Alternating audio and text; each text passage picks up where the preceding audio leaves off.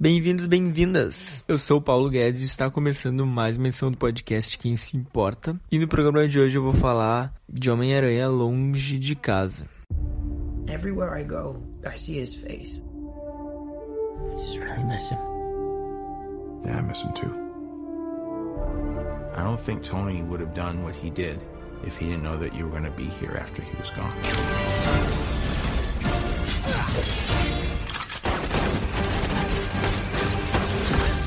Peter Parker está em uma viagem de duas semanas pela Europa ao lado de seus amigos de colégio. I don't have time. I'm too busy doing your jobs. I'm kidding. I'm kidding. Look, keep up the good work. Because I am going on vacation. Quando é surpreendido pela visita de Nick Fury. You're a very difficult person to contact. Spider Man? We have a job to do. Convocado para mais uma missão heróica, ele precisa enfrentar vários vilões que surgem em cidades símbolo do continente, como Londres, Paris e Veneza. Também a aparição do enigmático Mistério. E aí chegamos à seguinte questão: Homem-Aranha longe de casa é tudo que esperamos? Na minha humilde opinião, sim, tá muito bom, porque eu não esperava nada. não, tô brincando. Mas realmente o filme tá muito legal, de verdade, e eu acho que ele funciona como um início da fase 4 e não o fechamento da fase 3, como foi proposto pela Marvel. Para quem não sabe do que eu tô falando, os filmes da Marvel são divididos em fases. A fase 1, que começou em 2008, tem os filmes Homem de Ferro, o Incrível Hulk, Homem de Ferro 2, Thor, Capitão América, o Primeiro Vingador e Vingadores Avengers. A fase 2 começou em 2013 e teve os filmes Homem de Ferro 3, Thor 2, Capitão América 2, Guardiões da Galáxia, Homem-Formiga e Vingadores 2. A fase 3 começou em 2015 e teve os seguintes filmes: Capitão América Guerra Civil, Doutor Estranho, Guardiões da Galáxia 2, Homem-Aranha de Volta ao Lar, Thor Ragnarok, Pantera Negra, Vingadores Guerra Infinita, Homem-Formiga e a Vespa, Capitã Marvel, Vingadores Ultimato e por último, Homem-Aranha Longe de Casa, que chega quebrando recordes. O primeiro arrecadando 39,3 milhões na pré-estreia na terça-feira e o segundo 27 milhões na quarta-feira, sendo a maior arrecadação para o filme da Marvel. É engraçado que sobre a pré-estreia, o recorde anterior pertencia ao espetacular Homem-Aranha. Realmente os Estados Unidos gostam do aracnídeo. Mas também como não vão gostar com tanta história em Nova York, né, minha gente? Mas como eu estava falando, esse filme ele tem muito mais um caráter de fechamento das coisas do que início de outras. Então, eu fiquei com dúvida se o filme realmente cabe nessa. Cabe em dizer que é o final da fase 3, porque parece que os ciclos se encerraram justamente no ultimato. Então, quem concorda, respira. Ou deixa sua opinião para a gente poder falar um pouco melhor. Eu gostei que tem os incríveis Maria Hill e Nick Fury, e só de ter a presença deles já brilhanta muito o elenco, porque meus amigos e minhas amigas, esses dois são sensacionais. Fica muito nítido nesse filme que o Peter Parker não vai assumir o lugar do Tony Stark e é legal dele conseguir minimamente refletir sobre isso. Eu não gosto muito do Tony Stark por ele ter aquele ar de superioridade e tal, mas eu devo admitir que ele era um líder e o Peter Parker não é um líder e consegue admitir isso. Então, só dele ter essa humildade já é bacana o suficiente para gostar desse moleque. É legal porque o rap assume um lugar de tiozão do Peter Parker a Marisa Tomei, que faz a Tia May, tá incrível, que faz esse papel, ela é simplesmente maravilhosa, atuando e ela consegue entregar exatamente o que eu imagino que os diretores pediram. Para me ajudar hoje um pouco na conclusão do que eu realmente achei do filme, eu chamei um convidado, o meu primo que assistiu o filme comigo, e aí nós gravamos essa conversa no Uber, porque não íamos ter tempo para gravar depois, então qualquer erro de áudio me perdoem e curtam esta conversa de Uber. E no programa de hoje eu tenho um convidado especial, o Henrique Lima, e ele vai falar um pouco comigo sobre o filme, o que ele achou do Homem-Aranha de Volta para Casa e as nossas visões sobre o filme.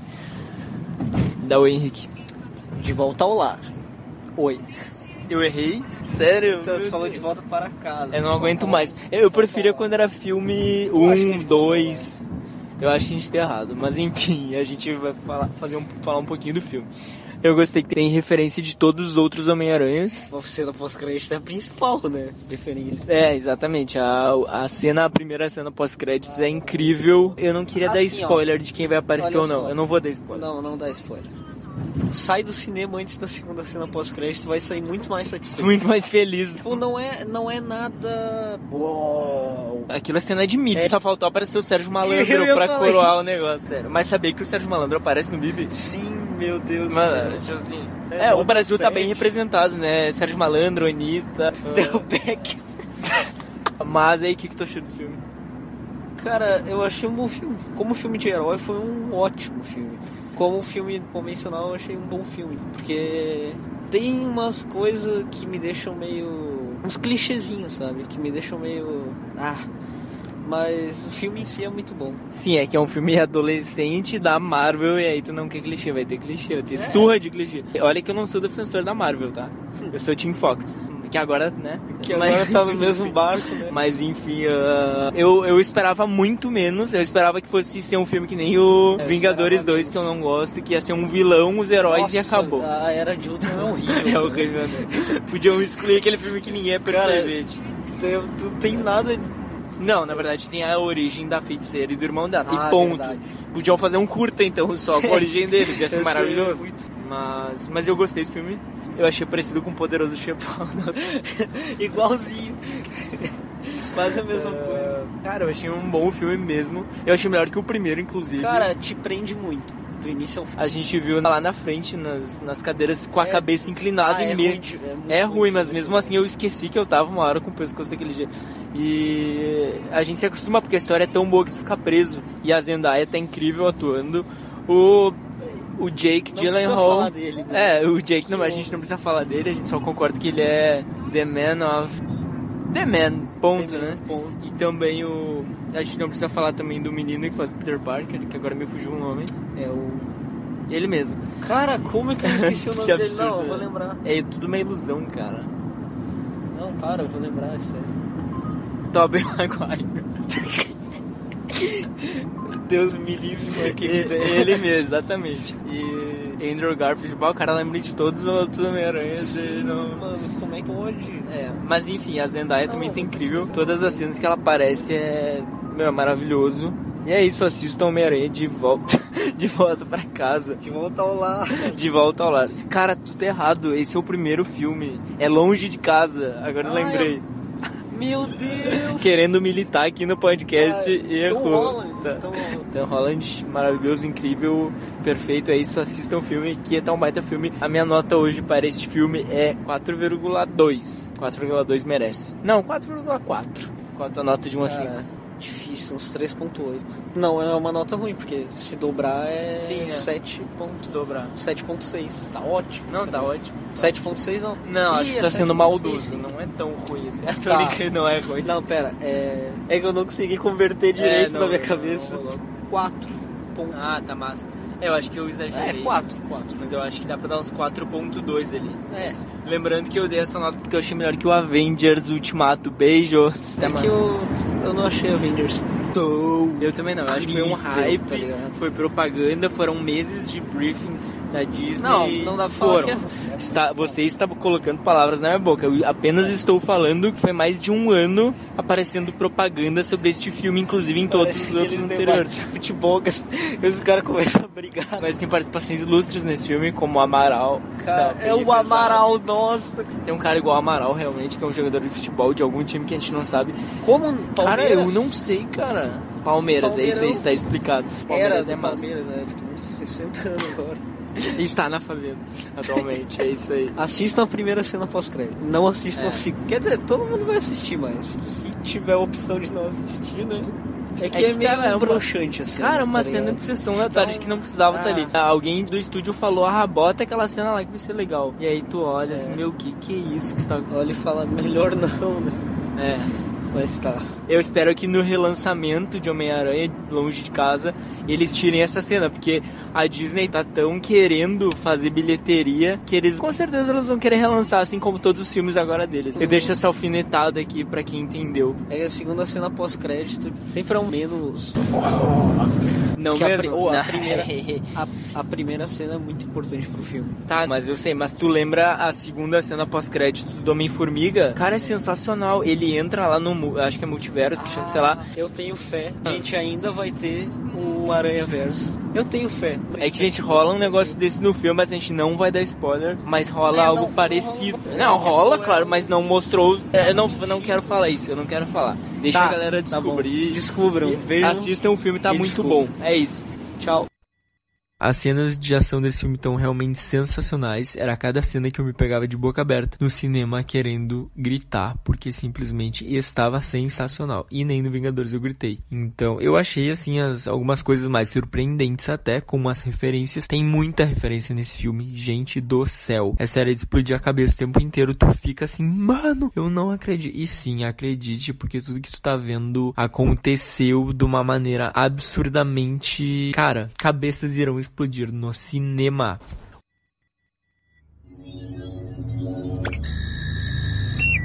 Agora é a hora do quadro Pílula Científica, onde eu trago alguma novidade científica que eu imagino que ninguém ou quase ninguém sabe. No Pílula Científica de hoje eu vou trazer uma curiosidade sobre o Alzheimer. Foi descoberto pela Universidade de Northumbria, na Inglaterra, que o alecrim pode ajudar no combate ao Alzheimer. Fizeram um estudo por um tempo e descobriram que tem várias propriedades que ajudam na conservação de 75% da memória, além de outros benefícios. Como aliviadores, porque tem substâncias anal- ana- analgésicas, combate o mau hálito, então você já sabe, se tiver uma reuniãozinha com algum colega ou com o chefe, morda um alecrim. Ele ajuda na circulação sanguínea, é digestivo, desintoxicante natural por ter antioxidante, antibacteriano, anti-envelhecimento. Cara, esse negócio é sensacional. Onde compra que eu quero? Ah, uma coisa muito legal pra essa galera, eu, a Tri, é que ele combate o cansaço mental. Muito bom saber disso, porque ele ajuda a diminuir os níveis de estresse, principalmente quando a gente tá liberando mais hormônio de ficar estressado. Então, é bom usar este, usar pra tudo. Ele purifica o fígado, ó, a galera aí que gosta de se passar, de, de comer bastante gordura ou bebidas alcoólicas, como um alecrim. Cara, ajuda no controle da diabetes. Porque ele baixa a glicose e aumenta a insulina. Claro que você não vai tomar um chá de alecrim com três fatias de bolo, né, gente? Por favor. Só para trazer para vocês, restos de alecrim foram encontrados em tumbas de faraós egípcios. E um dos motivos disso é que ele dá sorte e afasta coisas ruins. Então vocês já sabem. Quando for numa entrevista de emprego, morde um alecrimzinho que não tem erro. Além de ser adorado pelas abelhas, ele é símbolo de amizade, amor e alegria. O alecrim é a erva da juventude. Porque, segundo a aromaterapia, ele é uma planta mágica que estimula coragem, concentração, determinação e autoestima. Inclusive, na Bela Adormecida, a princesa é despertada pelo príncipe com um raminho de alecrim. E tendo relação com o que eu falei sobre a memória, na Grécia Antiga, usava-se folhinhas de alecrim atrás das orelhas para estimular a memória dos estudantes. Para quem não sabe, o alecrim pode ser usado em muitas receitas, inclusive do café da manhã até a noite. Uma outra coisa que eu lembrei, o outro estudo que eu li foi que o alecrim ajuda pessoas a diminuírem a ansiedade. Então é muito legal quando você tiver se sentindo ansioso encontrar um raminho de alecrim e botar no chá, no chimarrão, em qualquer lugar, vale a pena. Até no café, mas no café ia ficar um pouquinho forte. Aí é preferível comer ele com qualquer comida. É bem legal, bonito, bom e traz sorte. Tem coisa melhor que isso? Então, se vocês quiserem participar deste quadro ou tiverem alguma dica científica para mim e para este podcast que você está escutando, então por favor me mande que eu faço um jabá da sua rede social.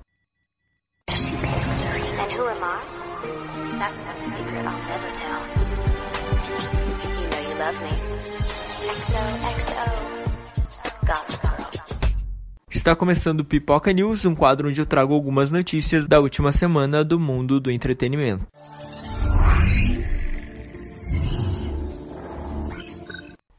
A Netflix vai cortar ao máximo as cenas de cigarro nas próximas temporadas de séries. Isso porque a Truth Initiative publicou um estudo que mostra que as representações em tela de pessoas fumando são muito mais comuns em programas destinados ao público jovem do que o público adulto. E aí esse tipo de imagem ele é prejudicial porque, segundo um estudo, adolescentes têm maior probabilidade de começar a fumar quando são expostos a filmes com representações do gênero. E só para vocês terem uma ideia, na segunda temporada de Stranger Things teve 262 cenas com cigarro.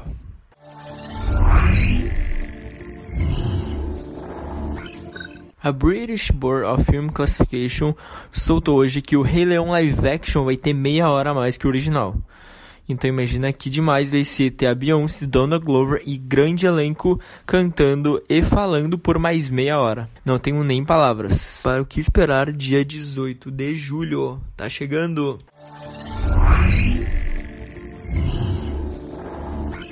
Para tudo, para você que não tá ligado, saiu hoje, tá estreando agora, corre que ainda dá tempo.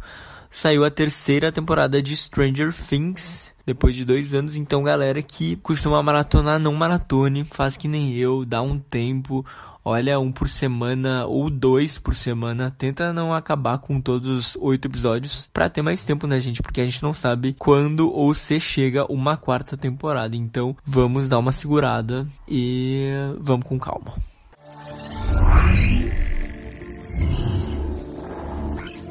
A Daisy Riley, nossa querida Rey de Star Wars, ela quase desistiu de filmar o Despertar da Força, porque ela chegou no set e ela disse que sentiu um sentimento horrível, tinha muita gente e ela ficou um pouco tímida assim, ela não conseguia interagir com a galera e tal. E ela disse que foi bem difícil assim conseguir fazer essa aproximação com as pessoas, porque realmente era muita gente. Eu imagino, porque quando você faz um curto, tem muita gente já. Imagina cinema, imagina um filme ainda da Disney, Hollywood, aquela coisa toda. Então eu imagino que deve ser mais de 200 pessoas no set. Também é legal da gente ver que não é só pessoas próximas ou a gente que tem problemas de ficar nervoso, de ficar ansioso de chegar em algum lugar. E mesmo levando essa coisa de ficar nervoso para outros ambientes, como por exemplo no teatro, ou até para quando a gente vai dar uma palestra ou apresentar um trabalho, a gente fica nervoso também. E mesmo a galera que é muito experiente e tá há tanto tempo fazendo já essas coisas também sente essa mesma coisa. Mas aquele frio na barriga é natural e o medo, de certa forma, nos prepara para não cometer outros erros.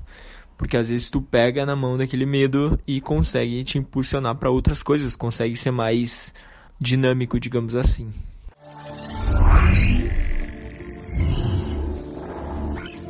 Mas é agora que eu não olho a Annabelle 3. Cara, um turista britânico de 78 anos foi encontrado morto dentro do cinema após a exibição do filme em um shopping center na Tailândia. Olha que absurdo. Segundo as informações, esse senhor estava sentado sozinho e uma pessoa do lado dele só descobriu que ele estava morto quando o filme terminou. Então, cara, que loucura.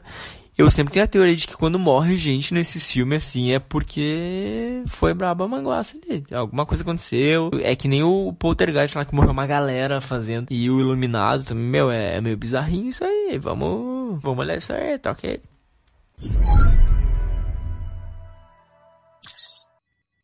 Aí uma coisa que eu me peguei pensando foi a questão da ilusão, como a gente às vezes acha que está acontecendo uma coisa na nossa vida ou acha que temos controle e não temos. Uma coisa para exemplificar isso é uma passagem de um texto que eu li do Eugênio Mussac, que é o seguinte: tinha um cara que ia fazer uma entrevista e tal, tava indo numa numa seleção. E ele se preparou durante um mês, assim, fez tudo, estudou todas as coisas possíveis, botou uma boa roupa, botou gel no cabelo e tudo que o ritual manda. Ele se arrumou, ele fez tudo possível, só que quando ele ia sair de casa, o carro dele estragou e aí ele não conseguiu chegar a tempo no local da entrevista. E por sorte dele, ele não conseguiu porque o prédio onde ele estava indo era o World Trade Center, no dia 11 de setembro de 2001. Então fica um pouco a reflexão de que a gente deve, às vezes, entender que as coisas acontecem por algum motivo e que a gente, de qualquer forma, não vai ter o controle delas. Claro que a gente não vai se acomodar achando que, enfim, jogar as coisas simplesmente pro universo. A gente tem que jogar, mas tem que aprender fazendo, como diria Jean Piaget. Então, se vocês gostaram desse episódio, façam um download, escutem, indiquem para algum amigo que vocês acham que pode gostar desse conteúdo. Indiquem também para familiares, etc., amigos, enfim, toda ajuda é bem-vinda, inclusive feedbacks e contribuições positivas e não tão positivas. E não esqueçam de seguir nas redes de stream que vocês escutam o podcast, este podcast que vos fala. Esse podcast está disponível no site anchor.fm barra ImportaCast. Você também encontra esse podcast no Apple Podcasts, Google Podcasts, Spotify, Breaker, Castbox, Overcast, Pokecasts, Rádio Public e TuneIn. Este podcast faz parte da Podcast. Conheça os demais podcasts acessando podcast.com.br. E siga o podcast nas nossas redes sociais, arroba ImportaCast. E eu entrei recentemente na melhor rede social de todos os tempos com o podcast. Siga a gente no Twitter, arroba ImportaCast também. E dá um oi lá para eu saber que você veio do podcast. O filme é muito superior ao primeiro Homem-Aranha desta fase. Mas é isso aí, gente. Assistam o filme que tá muito bom. Ele estreia dia 4 de julho.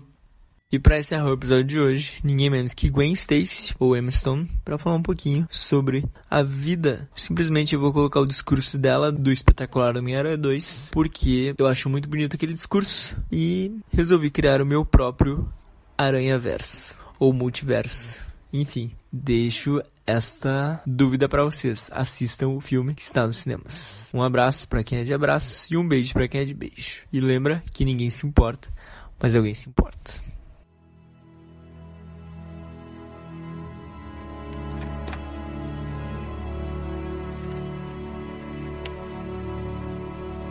É fácil sentir esperança num dia lindo como hoje.